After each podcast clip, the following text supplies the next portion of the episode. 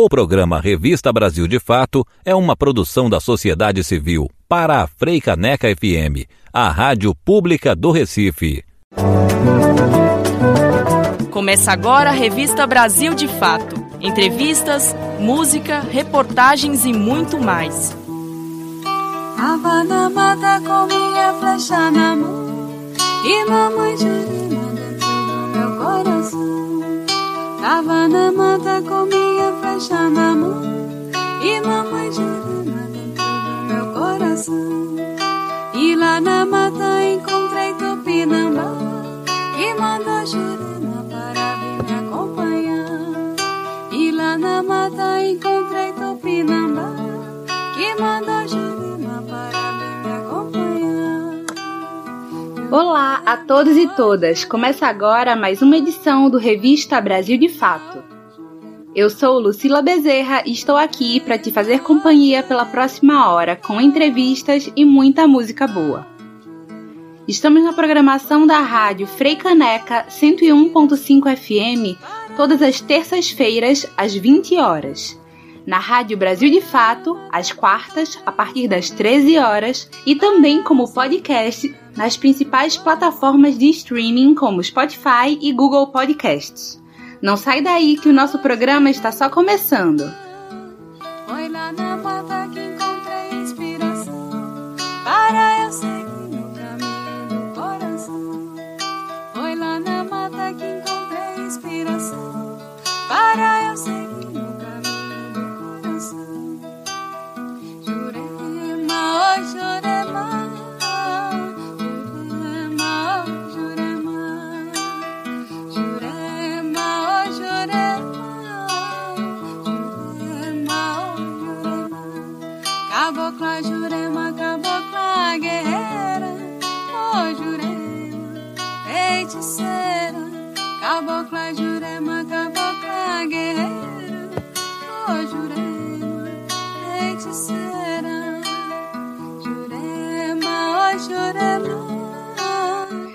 É com Jurema ou Jurema, na voz de Josi Yakekan, que vamos abrindo nosso programa dessa semana.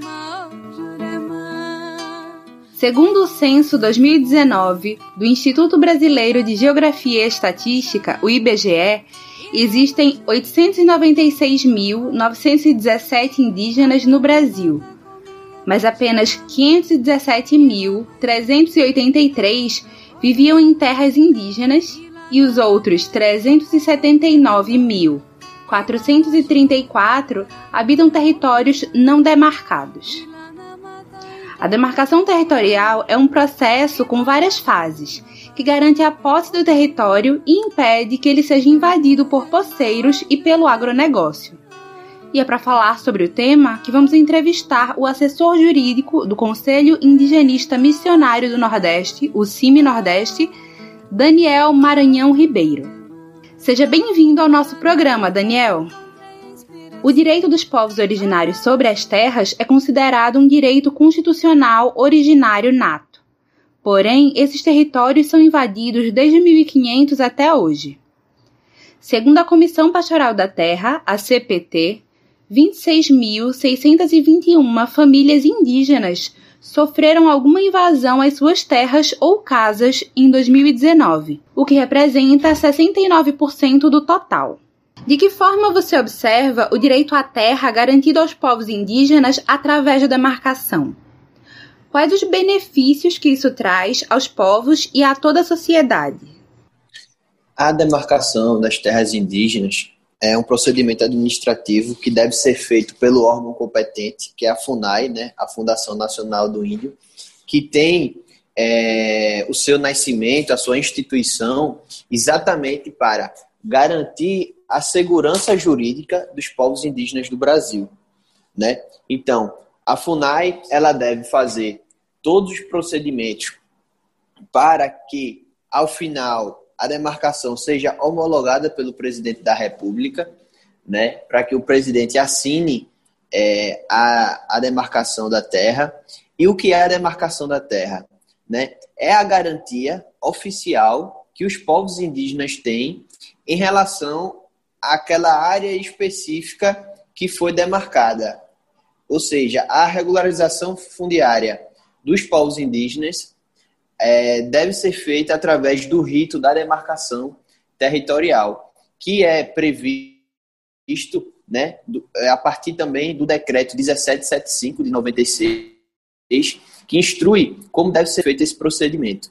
E a demarcação, né, como eu bem falei, ela é um procedimento administrativo né, que reconhece e regulamenta um território tradicional, né, um território que ele é ancestral, é, originário. Por quê? Porque toda a demarcação de terra indígena ela passa pelo crivo da antropologia, a partir de um laudo antropológico.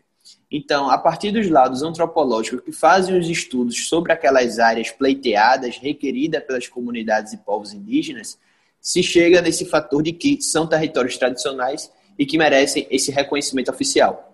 Sendo que esse reconhecimento oficial, ele não cria o direito dos povos a partir dele. Né? Os direitos dos povos indígenas aos seus territórios tradicionais existem por si só, que nem você menciona na pergunta. Né? Antes de o Estado demarcar, o território já é indígena. Né? Antes de se terminar o trâmite é, e depois da homologação pelo presidente ou a presidenta da República, esse território ele já era indígena.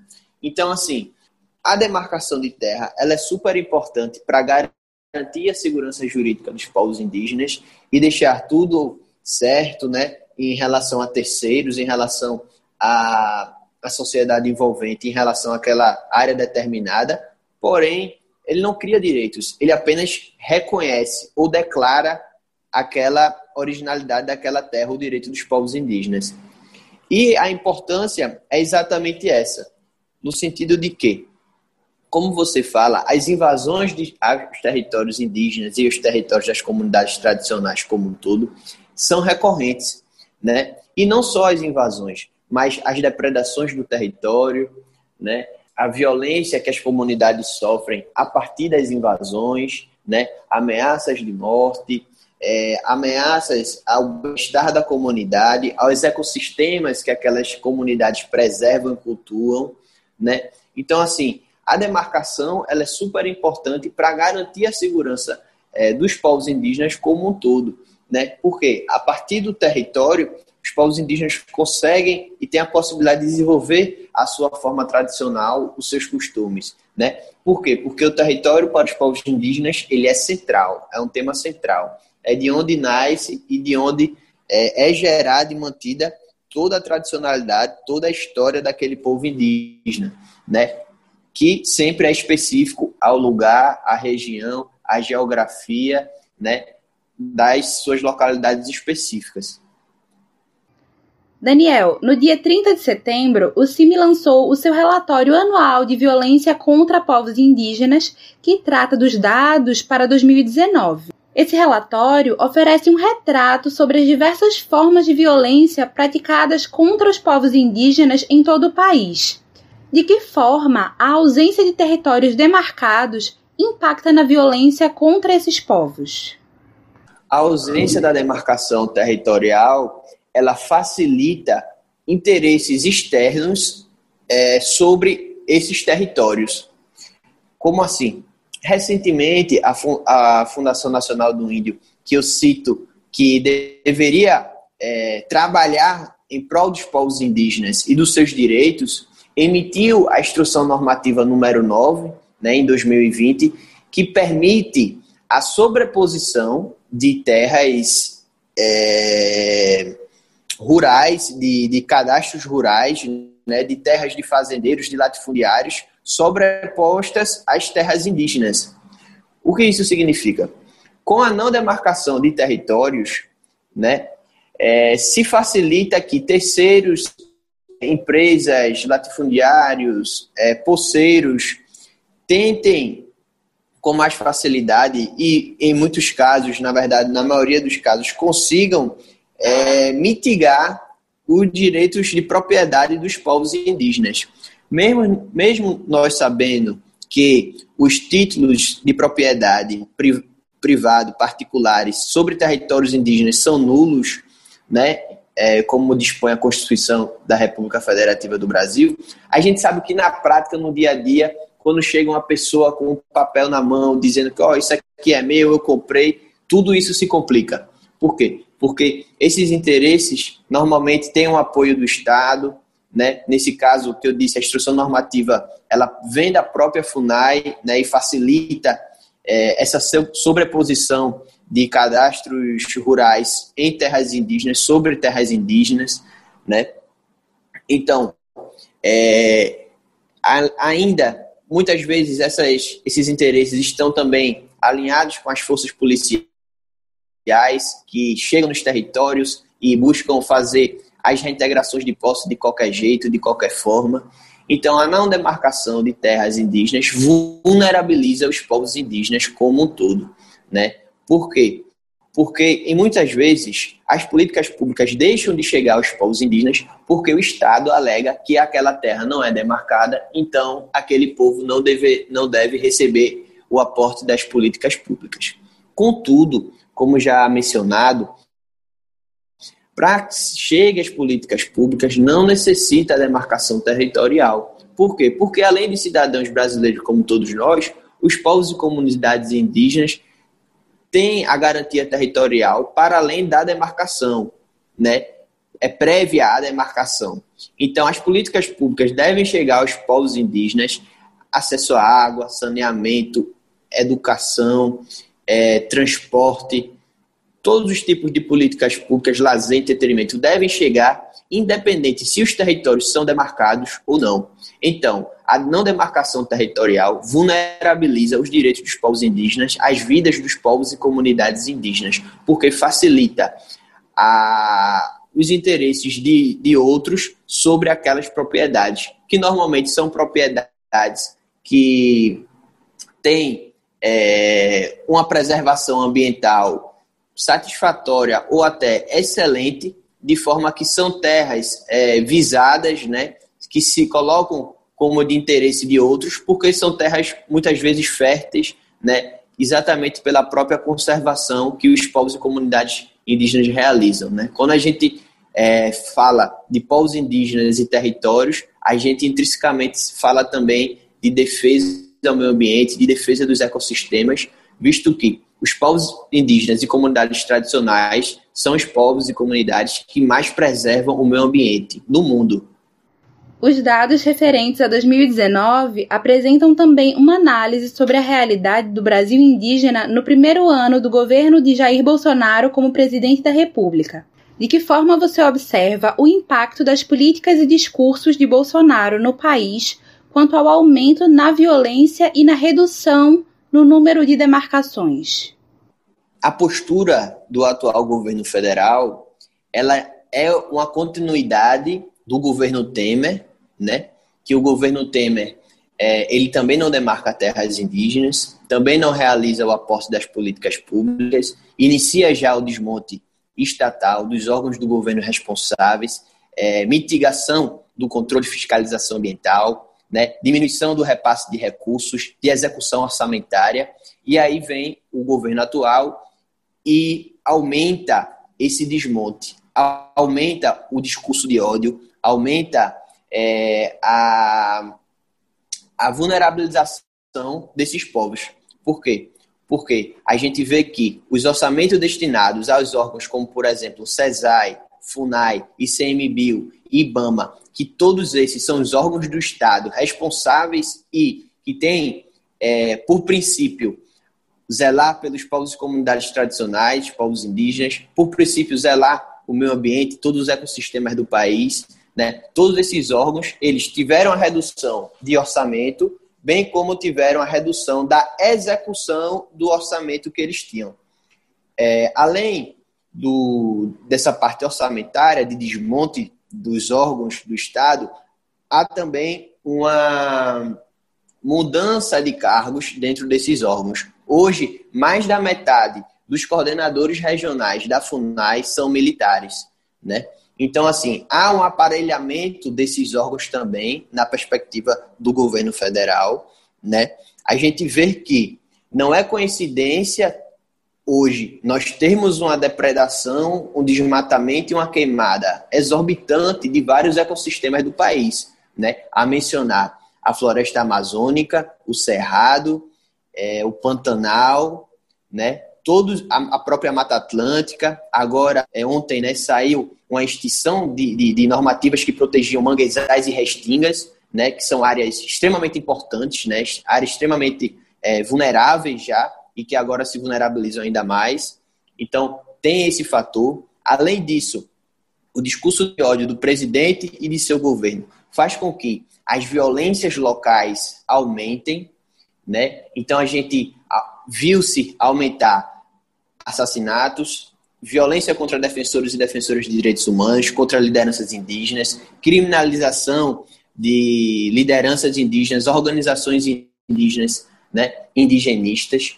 Aumenta-se é, as invasões de terra, né? Aumenta-se, enfim, todo, todos os problemas que já existiam, eles são aumentados de forma exponencial a partir desse governo, desse atual governo federal, e que assim a gente vê que a estratégia é essa, é isso que se quer, né? Então a gente vê o discurso hoje do governo é, se coaduna com discursos e perspectivas ainda do século XIX, né, com perspectivas inconstitucionais, né, que já foram superados pela Constituição e o governo vem retomar discursos ainda do período da ditadura militar, né, da, da, de se falar integra, integrar os índios, né, e se falar que índios integrados não têm mais direitos, né. Então, assim, são uma série de ataques né, que os povos vêm enfrentando e vêm, como sempre, resistindo né, em várias frentes. Por exemplo, se tentou municipalizar a, a saúde indígena, né, o que fragilizaria ainda mais o subsistema de atendimento aos povos indígenas, que a gente, quando chega hoje no contexto pandêmico, né, de crise sanitária, a gente vê quem realmente está vulnerável na sociedade a partir do momento em que a taxa de mortalidade em povos indígenas e comunidades tradicionais e nas próprias periferias é, urbanas são muito maior do que é, a taxa de mortalidade da sociedade envolvente. Então, assim, o governo federal, infelizmente, ele descumpre né, os mandamentos constitucionais, descumpre a política de Estado, né, porque a política de Estado brasileiro é de proteção aos povos indígenas e seus territórios, né, é, demarcar terras indígenas não é uma opção, é um dever do Estado, é uma obrigação do Estado, que deveria ter sido cumprido no prazo de cinco anos, a partir da promulgação da Constituição de 88. A partir de 88, um prazo de cinco anos, né? E a gente tem mais de 500 terras indígenas ainda sem providências, ainda sem demarcação. Né? As terras indígenas que hoje são demarcadas, muitas delas foram demarcadas antes de 88. Então, tiveram rito é, fragilizado, no sentido em que muitas dessas terras demarcadas antes de 88 foram é, demarcadas com o pleito reduzido, com a, o tamanho dessas terras reduzido, né? E mesmo as que foram demarcadas é, nos tamanhos pleiteados, sempre sofreram invasões, sempre parte dos territórios dos povos indígenas é, esteve ou ainda está em posse de grileiros, de poceiros, de empresas, de latifundiários. Então, a posse permanente e a posse plena que os indígenas devem exercer sobre os seus territórios, que são bens, né, que é patrimônio da União Federal e não do governo, mas da União do Estado brasileiro, isso nunca ocorreu. Essa posse plena, efetiva, permanente, pacífica, né, ao contrário, hoje a gente ainda tem um processo no Supremo Tribunal Federal que discute qual tese deve vigorar em relação a todos os processos indígenas que correm no Brasil. Se seria a tese inconstitucional né, do marco temporal, que só quer reconhecer as terras indígenas que é, os povos estavam em posse, na data da promulgação da Constituição, colocar o marco temporal de 1988 como o definidor, o divisor de águas para se reconhecer os direitos ou não, né? E nós sabemos que não, o povo não está em seus territórios em muitas situações por escolha, né? mas exatamente pelas violências que sofrem, eles não podem estar é, em seus territórios, pelos esbulhos, pelas invasões, pelas ameaças de morte, né? E por outro lado, o contraditório desse processo no STF, esse, o recurso extraordinário 1017365, que, que é sobre o povo Xocleng, do estado de Santa Catarina, né, coloca em contraditório a teoria do indigenato, né, que é a teoria que reconhece a originalidade dos direitos indígenas, dos direitos territoriais, desde 1680. Né? É uma teoria que a qual a nossa Constituição cidadã, a Constituição atual, recepciona, né, nos artigos 231 e 232. A teoria do indigenato, ela reconhece que os direitos indígenas, eles estão para além do Estado. Eles devem ser reconhecidos para além do Estado e eles são anteriores ao próprio Estado. Então, por isso, a originalidade os direitos originários dos povos indígenas. Então, hoje a gente enfrenta, todos os povos enfrentam todos esses problemas e o governo federal, ele coloca como política desse governo a ameaça, a violência e ele se coloca contra os direitos indígenas, né, contra o próprio Estado brasileiro, visto que, né, garantir e reconhecer e efetivar os direitos indígenas é parte do plano é, de Estado, faz parte de uma política de Estado e não de uma política de governo. Bem, agora a gente parte para o fim do primeiro bloco do nosso programa. Mas fica por aí que já já a gente volta. Revista Brasil de Fato.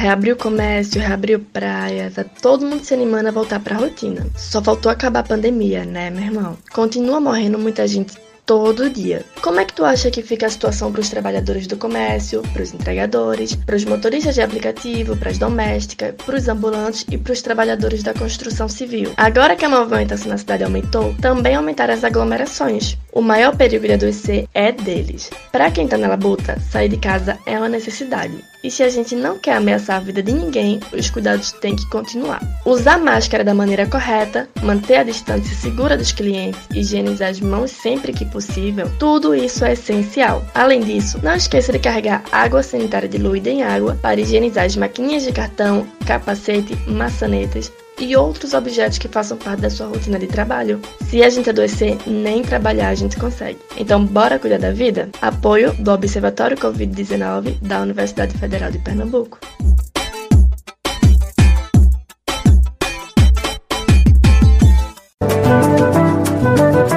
Revista Brasil de Fato.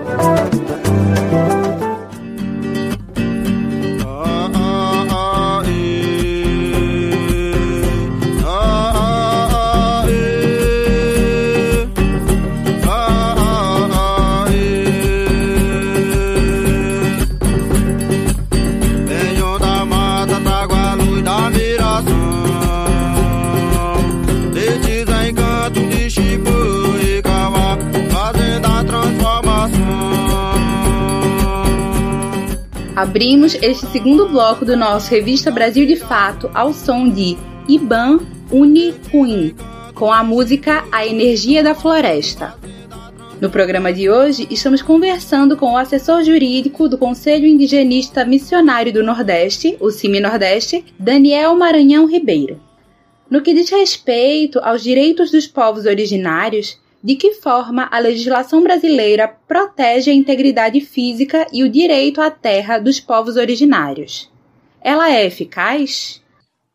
É, existem algumas legislações, né? a Constituição da República, o, o Decreto 1775 de 96, o Estatuto do Índio, que ainda é um estatuto da época da, da ditadura militar, mas que é, não deixa de ser uma normativa importante, que é da, de 1973, a própria lei que constitui a FUNAI, né? o regimento interno da FUNAI é importante, além de várias normativas internacionais, como a Convenção 69 da Organização Internacional do Trabalho, a né? Declaração é, das Nações Unidas. É, recentemente, o Conselho Nacional de Justiça é, publicou a Resolução 287 de 2019, né, que trata é, dos direitos indígenas é, dos indígenas em conflito com a lei, né? o tratamento jurídico penal dos povos indígenas é, recentemente publicado pelo Conselho Nacional de Justiça. Né? Temos é, muita jurisprudência nacional, né? o próprio Ministério Público Federal é, recentemente publicou um livro né, é, com diversas jurisprudências é, é, emanadas pelos tribunais pátrios, né, na Corte Interamericana de Direitos Humanos, desde 2018, fevereiro de 2018, foi publicada a sentença internacional que condenou o Estado brasileiro na violação dos direitos indígenas, no caso do povo chucuru do Urubá, aqui do estado de Pernambuco, né, e que é uma condenação que coloca o Estado brasileiro como violador dos direitos territoriais, os direitos indígenas, e que não serve só para o caso chucuru, mas serve para todo os povos, todos os povos indígenas do Brasil. Então, assim, normas, legislações, leis, jurisprudência, elas existem e nós temos, né? Sendo que qual é o problema? Né? É a vontade política, é a vontade jurídica também, é o conhecimento jurídico, né? De colocar em prática. Porque não adianta a gente ter várias leis, vários dispositivos se eles não são praticados, se eles não são efetivos, se na prática eles não existem. Então fica muito é, algo no plano teórico, né? Sendo que de, de, teoria não se vive, ao contrário, os povos vêm sofrendo, vêm, é, vêm morrendo, né? Vêm sofrendo ataques, exatamente porque todas essas legislações e normas e normativas de jurisprudências, elas não são postas em prática. Né? Em muitos momentos elas são, mas na maioria elas não são. Por isso que a gente vê hoje, depois de 520 anos, os povos ainda continuam lutando por direitos básicos. Né? Os povos ainda continuam, continuam lutando para que sejam vistos enquanto sujeitos de direito. Né? Então, assim, ainda lutam para que tenham seu território, para que possam é, fazer a educação conforme os seus ritos é, nas suas aldeias, que possam é, resolver seus conflitos é, dentro é, dos territórios e não a partir de uma justiça é, externa, né, mas de uma justiça interna. Então, assim, o que falta, né, é a prática, é a realização de todos esses dispositivos. O CIMI é um organismo vinculado à Conferência Nacional dos Bispos do Brasil, a CNBB que é uma instituição permanente católica que reúne bispos do país de acordo com o direito canônico. E desde o dito descobrimento do país pelos portugueses, o catolicismo interfere diretamente na cultura e na religiosidade dos povos originários. De que forma o CIMI observa essa interferência? O CIMI ele, ele nasce exatamente no, no sentido é, de reparação é, também dos erros né, que a igreja ela cometeu no passado é, e nasce no sentido não de evangelização ou de catequização, mas no sentido de estar lado a lado aos povos e comunidades indígenas, no sentido das suas autonomias, né, na garantia e na realização e no respeito dos seus direitos conquistados por eles mesmos a partir de muita luta e resistência. Então, Conselho Indigenista Missionário, né, que em breve fará 50 anos, é, atua no sentido das autonomias indígenas, em prol dos povos indígenas, lado a lado aos povos indígenas, é, não para catequizá-los ou qualquer outro tipo de coisa. Ao contrário, sempre reconhecendo as cosmologias indígenas, as religiões indígenas e buscando um diálogo intercultural entre as diversas religiões e perspectivas religiosas né? Até porque é um direito constitucional, um direito indígena, é, o direito ao culto, à liberdade de expressão, né? A liberdade de expressão religiosa.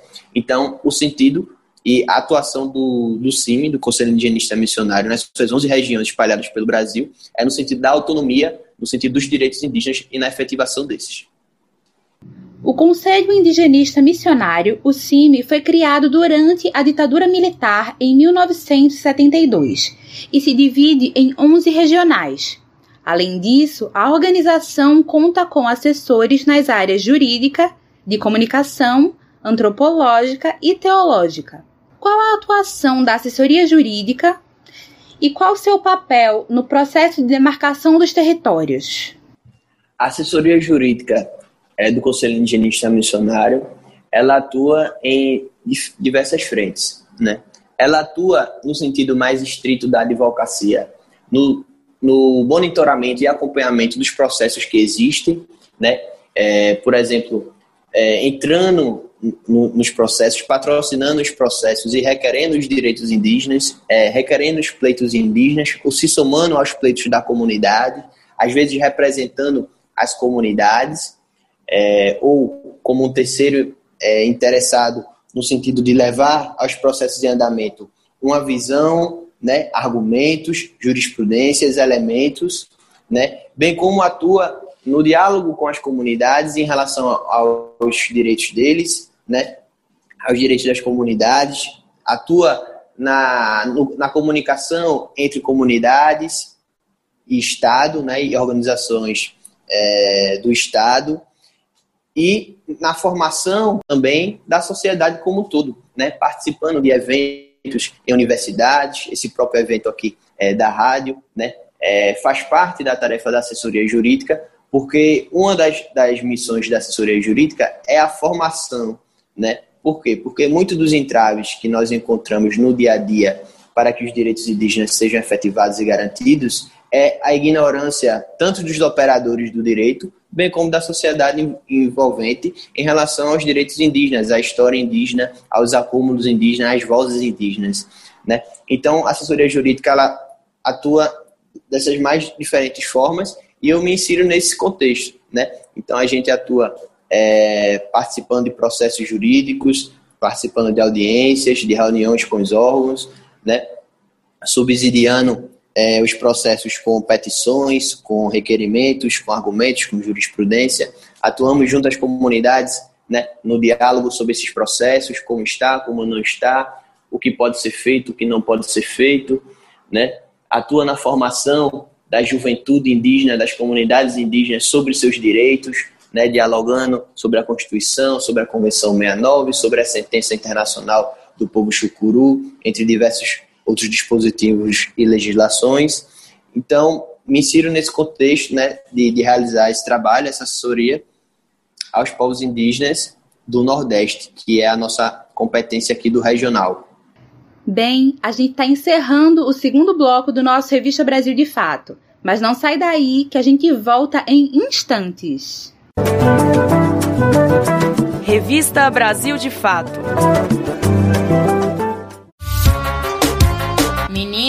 Tô cansada, viu? Todo dia uma fake diferente chegando aqui no meu zap. É um disse-me-disse triste. O povo sai dizendo que o governo ganha dinheiro quando alguém morre de Covid, que os médicos não cuidam bem dos pacientes e que ninguém pegou ou foi vítima da Covid-19 por onde eles moram. Onde será que é isso, hein? Vê só que perigo o povo sair por aí espalhando essas mentiras. Além de fazer a galera acreditar que o coronavírus acabou, ficam com raiva de graça dos profissionais de saúde e acham que o distanciamento social é besteira. Evita sair por aí acreditando em mentiras e se descuidando. Nem tudo que se escuta dos outros ou se vê na internet é real. Dica boa é dica compartilhada então se liga aqui em como ficar por dentro de verdade sobre a situação da Covid-19. Para saber as estatísticas dos infectados, recuperados e mortos do Brasil ou só de Pernambuco, basta digitar no Google as palavras dados da Covid. Dentro desse mesmo site, se tu clicar na aba mais locais e estatísticas, vai saber os números de casos de Covid por estado. Massa, né? Assim tu vai saber qual é a mesma real, hein? Apoio do Observatório Covid-19 da Universidade Federal de Pernambuco.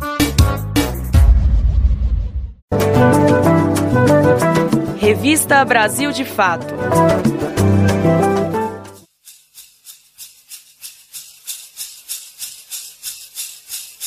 Bomedipi, bomedipi na inoayete. Bomedipi, bomedipi na inoayete. Metepe mambo, ete bomu, metepe mambo, ete bomu, le metepe medipi mambo. Mambo, ne metete mambo, ete mambo, metete mambo, ete mambo, ne metete medipi mambo, ete mambo, ne pomedipi, pomedipi na inoaie. Voltamos com o terceiro bloco do nosso Revista Brasil de Fato, ouvindo Corocango, canto do povo caiapó. O convidado de hoje é o assessor jurídico do Conselho Indigenista Missionário do Nordeste, o CIMI Nordeste, Daniel Maranhão Ribeiro. Com a pandemia do novo coronavírus, mais de 30 mil indígenas foram contaminados em quase 160 povos. De que forma você observa a exposição dos povos indígenas à doença e como a ausência de demarcação nos territórios influencia nisso? Um aspecto interessante né, que se observa nisso é que muitas das comunidades que foram afetadas pelo coronavírus são comunidades que têm, por exemplo, rodovias, estradas, BRs, que passam dentro das comunidades ou muito perto das comunidades, né? E que essas estradas, BRs, foram já empreendimentos é, passados que tiveram impacto muito forte, né? E que trouxeram outras pandemias para esses povos, né? Lá atrás. Então, o, o coronavírus ele vai chegando aos poucos, né? e através dessas rodovias, e isso é muito marcante, principalmente aqui no estado de Pernambuco, né, como o coronavírus ele vai subindo a BR-232, né, em direção ao interior do estado, e a gente percebe que quando se chega nesses povos, como a gente já tem um status quo de falta, precarização ou até inexistência de estruturas de saúde, de estrutura de saneamento, né? o contágio ele, ele cresce muito mais, né? A forma de se controlar diminui muito mais as possibilidades, né? Há um caso aqui em Pernambuco de um povo que teve alguns prédios públicos de sua comunidade depredados, incendiados, e no decorrer do coronavírus, o povo é, gostaria de ter um espaço onde pudesse colocar né, as pessoas que estavam enfermas com, com o vírus e não tinham onde colocar, não tinham onde fazer o distanciamento social das pessoas infectadas em virtude de uma depredação que ocorreu, das depredações que ocorreram nesse território. Então, assim, essa parte estrutural, já que é histórica, ela faz com que aquela taxa de mortalidade citada, ela ocorra, que esse contágio ele seja muito rápido, que as mortes acabam acabam às vezes sendo rápidas também. Às vezes, antes de chegar, de ser transferida essa pessoa de uma comunidade lá no interior para um hospital que possa receber e tratá-la antes desse, tra desse translado, infelizmente as pessoas vão a óbito, né? E muito é, de, desses motivos, dessas razões, se passa exatamente pela falta das, demar das demarcações, né? Porque quando não se demarca os territórios, você é, fragiliza como anteriormente mencionado, a questão e o recebimento das políticas públicas, os aportes, os aportes das políticas públicas, das estruturas né, que deveria se ter, né, bem como facilita a entrada, o ir e vir de pessoas não indígenas dentro desse território. E esse ir e vir é exatamente o que provoca o contágio. Né? Então, qual foi uma das soluções pensadas e executadas por muitos povos indígenas, não só de Pernambuco, mas do Brasil?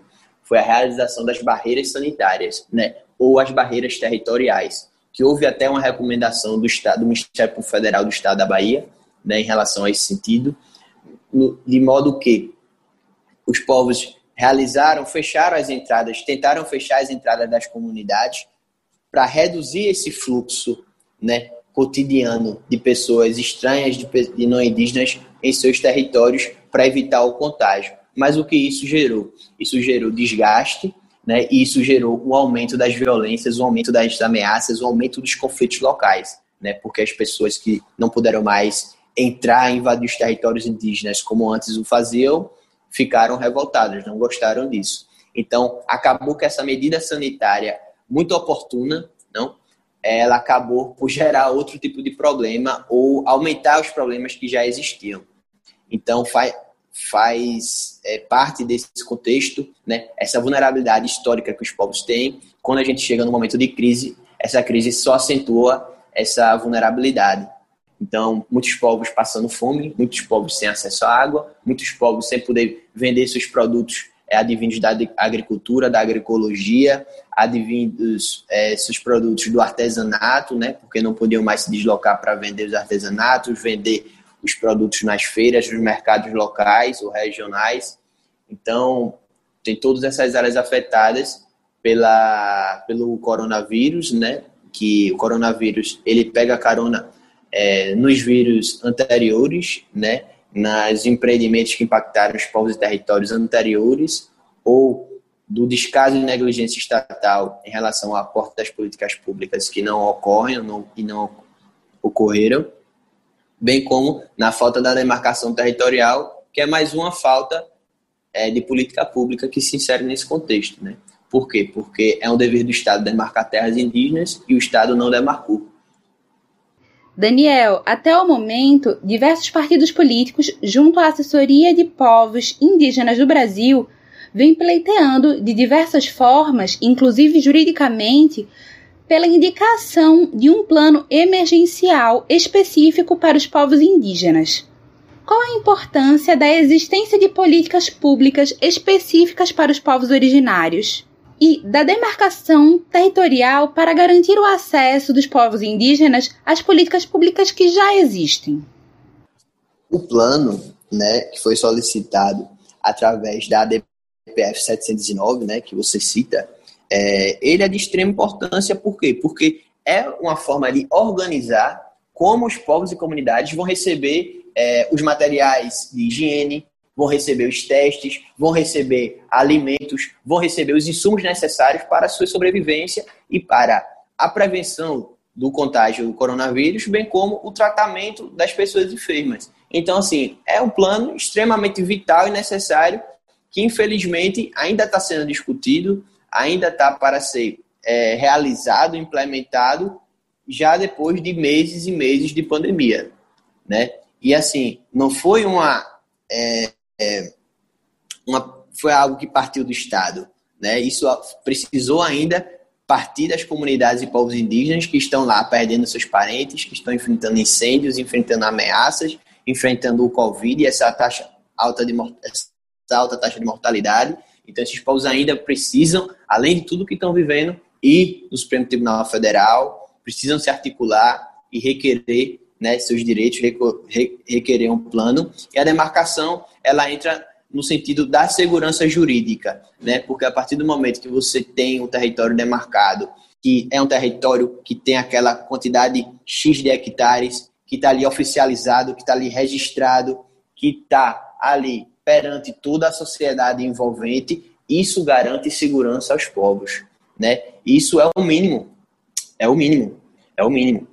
É, então, assim, a demarcação ela tem esse fator de segurança que ela traz aos povos e esse fator de se de ser oponível a terceiros, né? De se ser algo oficial, de ser algo registrado, de ser algo é, disciplinado, organizado perante a, a sociedade envolvente e aí os interesses de terceiros, a interesses particulares.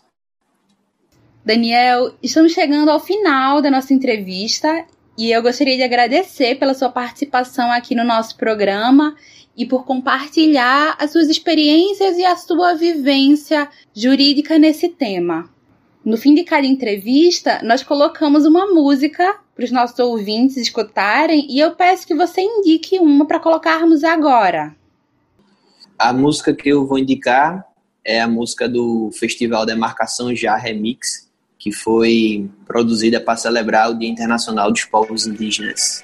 O festival reuniu artistas da música brasileira como Gilberto Gil, Criolo, Margarete Menezes, Chico César, de Mato Grosso, entre outros.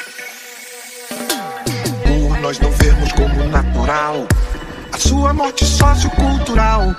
Em outros termos, por nos condoermos e termos como belo e absoluto seu contributo do tupi ao tucupi, do guarani ao guaraná, demarcação já, demarcação já.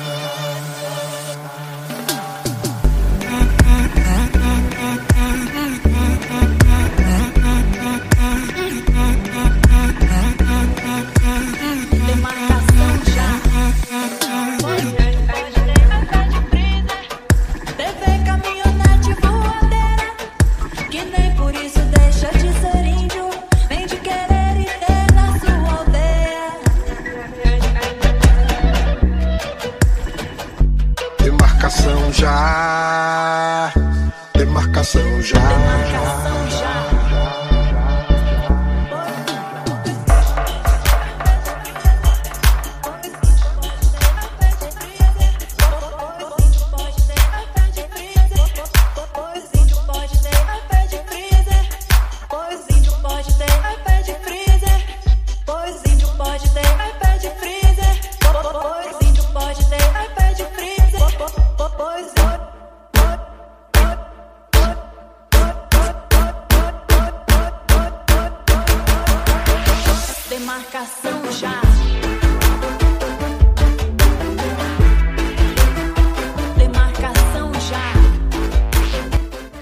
Nossa entrevista fica por aqui, mas a gente volta já já para escutar a Radinho BDF. Demarcação já. Revista Brasil de Fato. E aí, Bença? Tá sabendo que o novo coronavírus pode chegar na sua casa através dos calçados? Pois é, menino. Quando uma pessoa com o novo coronavírus tosse ou espirra, ela espalha gotículas infectadas pelo ar que podem acabar no chão. Aí quem pisar ali pode carregar a Covid-19 por onde for através da sandália. Vê só que babado. A possibilidade de se contaminar desse jeito é baixa, mas não se deve vacilar com o vírus. Então, se tu tiver crianças que brincam no chão ou que engatiam em casa, se ligue. O risco também é maior se tiver alguém com alergia ou com sistema imunológico comprometido vivendo no mesmo espaço que você. Por isso, sempre que chegar da rua, vai logo lavando o chinelo e deixa eles do lado de fora, para usar quando for sair de novo. Combina isso com todo mundo que mora contigo, aí não tem como dar errado. Apoio do Observatório Covid-19 da Universidade Federal de Pernambuco. Revista Brasil de Fato.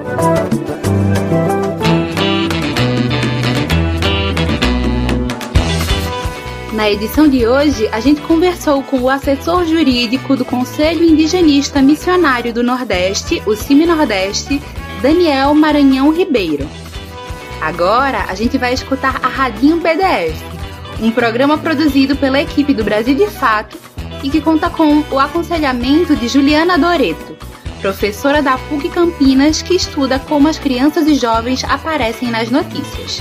Nesta edição, apresentada por Daniel Lamir, a Radinho BDF está repleta de palavras, histórias e costumes dos povos indígenas do Brasil.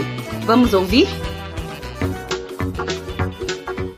Radinho BDF. Radinho BDF. Radinho BDF.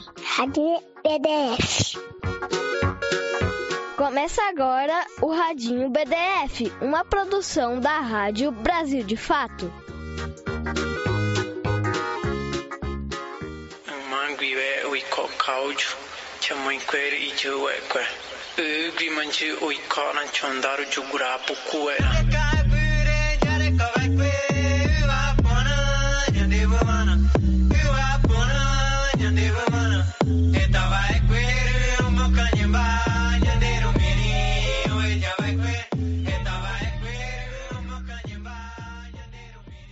Olá, amigas e amigos, tudo bem com vocês? O Radinho BDF está no ar e começamos fazendo uma pergunta, viu? Quem saberia dizer de qual país deve ser essa música?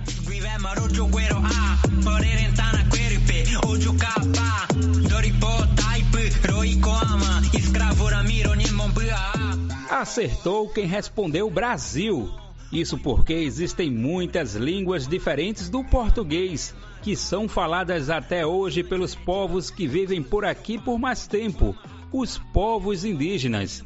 Essas muitas línguas são faladas em pedacinhos do nosso país, mas também influenciaram a própria língua portuguesa, ou seja, a língua mais falada entre quem vive no Brasil. Quem aqui nunca falou palavras, por exemplo, como açaí ou tapioca, ou Pernambuco e Copacabana. A lista de palavras de origem indígenas é bem extensa e olha, nem daria para falar todas por aqui. Mas algumas dessas mais conhecidas são gambá, sabiá, cajá, caju, mandioca, tapioca, capim, curumim, pereba, perereca e por aí vai. O Radinho BDF, programa do Brasil de Fato, convida todas as amigas e todos os amigos para conhecerem um pouco mais dos povos indígenas. Portanto, a gente aumenta um pouco mais o volume com uma música feita pelo indígena Kunumi MC.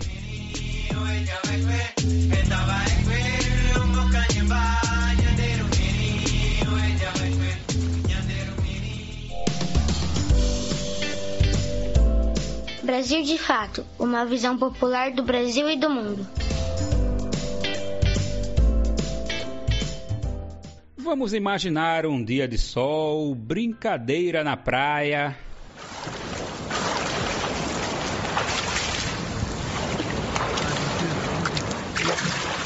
E meio que do nada começa a sair uma nave espacial de dentro da água.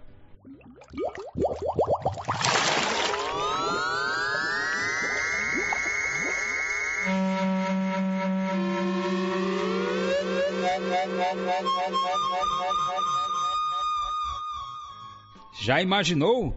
E dessa nave espacial começam a sair pessoas com roupas estranhas, falando coisas estranhas, mas tentando conversar contigo.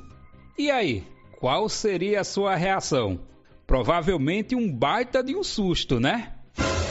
Agora, se a gente voltar no tempo, podemos lembrar um fato que aconteceu de verdade. E olha, se parece com essa imaginação que acabamos de fazer. Vamos voltar no tempo? Era o ano de 1500, ou seja, muito, mas muito tempo atrás. É que nessa época as pessoas que moravam aqui no Brasil viram umas embarcações gigantes de madeira vindo do mar para a praia. Ninguém nunca tinha visto nada igual. Naquela época não existia nem carro, nem avião, celular. Hum, ninguém no mundo nem tinha pensado nessas coisas ainda. E de repente, daquelas embarcações gigantes de madeira saem pessoas que estavam com roupas que eram estranhas para quem já morava por aqui. Além disso, as pessoas estranhas com roupas estranhas tentaram falar com as pessoas que já moravam por aqui. Esse é um lado da história. O outro lado dessa mesma história algumas pessoas já viram na escola. Eu estou falando das caravelas portuguesas com as navegações de Pedro Álvares Cabral. Quem nunca escutou a frase?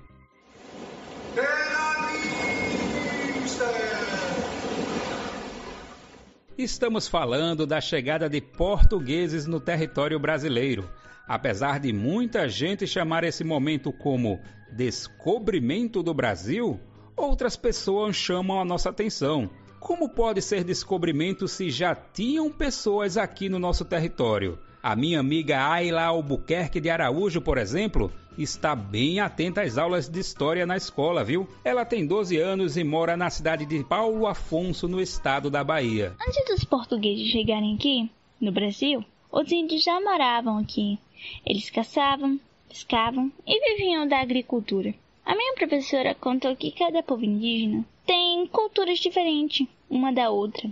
E uma delas é do povo tupi-guarani. Era os acessórios corporais em pinturas, com materiais da natureza. É isso aí, Ayla. E são tantas pessoas que já moravam por aqui antes da chegada dos portugueses que até hoje, para se ter uma ideia, mais de 500 anos depois, algumas pessoas ainda não conhecem esse fato da chegada das caravelas portuguesas. A gente confere na explicação de Oreme Ikpeng, que é do povo Ikpeng, no estado do Mato Grosso do Sul. Ele vai apresentar para a gente sobre o que podemos entender por povos indígenas. Eu me chamo Oremei Pen, sou indígena da etnia Pen, moro na aldeia Moigu, território indígena do Xingu, estado de Mato Grosso. Sou técnica em ecologia e trabalho na Associação Rede de Sementes do Xingu. Sou ativista ambiental e direitos dos povos indígenas desde 16 anos de idade. O que são os povos indígenas, né? Um índio ou indígena é, assim denominado pelo homem branco, são povos originários aqui do Brasil e que cada povo se identifica pelo nome. A minha etnia, é, por exemplo, é a etnia Ipen, também conhecido como Ticão pelos não indígenas. Aqui no território indígena do Xingu, no estado de Mato Grosso, são 16 povos indígenas falando 16 línguas. A gente se identifica entre povos assim pela etnia, né? A gente se chama pelo nome mesmo que a gente se identifica. Como eu falei no começo, o indígena ou índio foi denominação que os não indígenas deram para nós. Hoje já faz 1500 desde que os europeus, Cabral chegou no Brasil e fez contato com os povos. Dependendo do, do ano de contato, os indígenas estão em todo canto do, do território brasileiro. Né? Tem indígenas que estão há 500 anos de contato e tem indígenas que estão há 50 anos de contato, que é bem recente, né? No, no, no, caso da minha etnia Pen, só tem 58 anos de contato. Então a gente ainda mantém a cultura, a língua, as tradições. E outros indígenas que já tiveram contato bem lá antes, no começo, é, foram impedidos né, de falar sua língua, de praticar sua cultura, porque a religião não deixou eles fazerem isso. Então eles acabaram perdendo a língua e a cultura. É, atualmente os indígenas, como eu falei, estão em todo canto, estão na universidade, estão na cidade, estão na aldeia, estão fazendo todo tipo de atividade que é, qualquer cidadão pode fazer. Tem indígena que é médico, tem indígena que é advogado, tem indígena que é cantor, tem indígena que é artista, né? Porque isso, né, o fato de o indígena falar português, o fato de o indígena ter um celular ou ter um redes sociais, não torna ele menos indígena. O indígena é indígena ele estando na cidade ou não, porque ele é da, do descendente de um determinado povo. Eu sou indígena Tinipen, falo a minha língua, língua caribe, né? Eu tenho redes sociais, Facebook, Instagram, é, e falo português, sou técnico em agroecologia e isso não me, me, torna menos indígena, pelo contrário, isso me fortalece, isso fortalece a minha cultura. É, a necessidade de falar português é para poder integrar a sociedade, para defender os direitos sociais, ambientais e econômicos que atualmente os indígenas necessitam. Então é isso que eu tenho para contribuir com vocês. É, espero que vocês se informem mais sobre essa questão indígena. E vocês também podem estar assistindo o filme no YouTube, é, que é muito legal que é Das Crianças IPEM para o Mundo. Das Crianças IPEM para o Mundo está disponível no YouTube. São, são quatro crianças, dois meninos e duas meninas, mostrando o dia a dia e o cotidiano da aldeia. Eu indico para vocês assistirem na sua casa com sua família. Beijos e obrigado.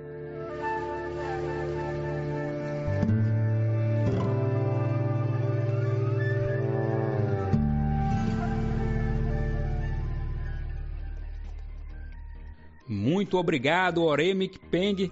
E a partir dessa explicação, a gente combina o seguinte aqui no programa, para ninguém se confundir, né? Vamos falar sobre povos indígenas e povos não indígenas, beleza?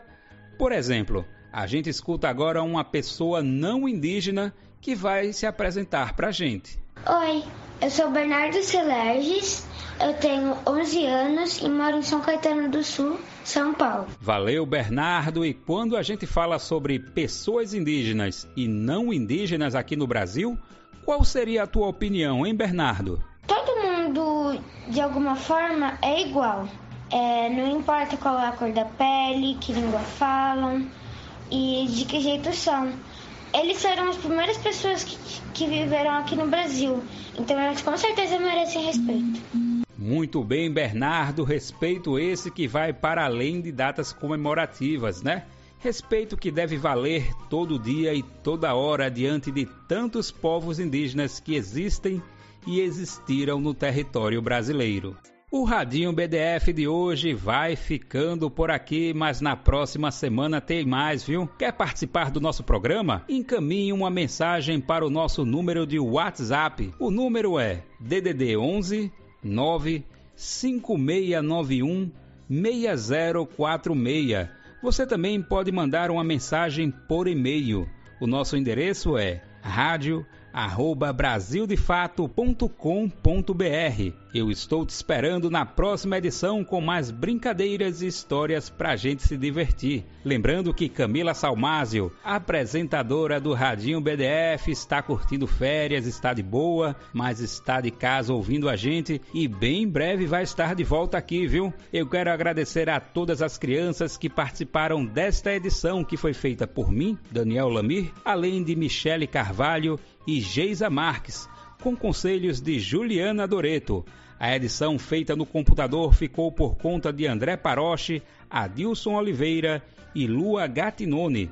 A direção é de Bia Pasqualino e Nina Fidelis. Também tivemos a ajuda de toda a equipe do Brasil de Fato. Um abração a todos e todas e até a próxima! Você ouviu o Radinho BDF, uma produção da Rádio Brasil de Fato.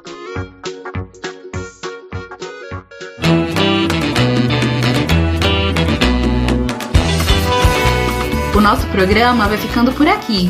Para os ouvintes que queiram entrar em contato com a gente, basta encaminhar uma mensagem de WhatsApp ou ligar para o número DDD 81 99606 0173. Temos também contato de e-mail pelo pernambuco.radio@brasildefato.com.br. Este programa teve apresentação, roteiro e produção por Lucila Bezerra e edição por Fátima Pereira. Um grande abraço a todos e todas e até a próxima semana. Você ouviu Revista Brasil de Fato. O programa Revista Brasil de Fato é uma produção da sociedade civil para a Freicaneca FM, a rádio pública do Recife.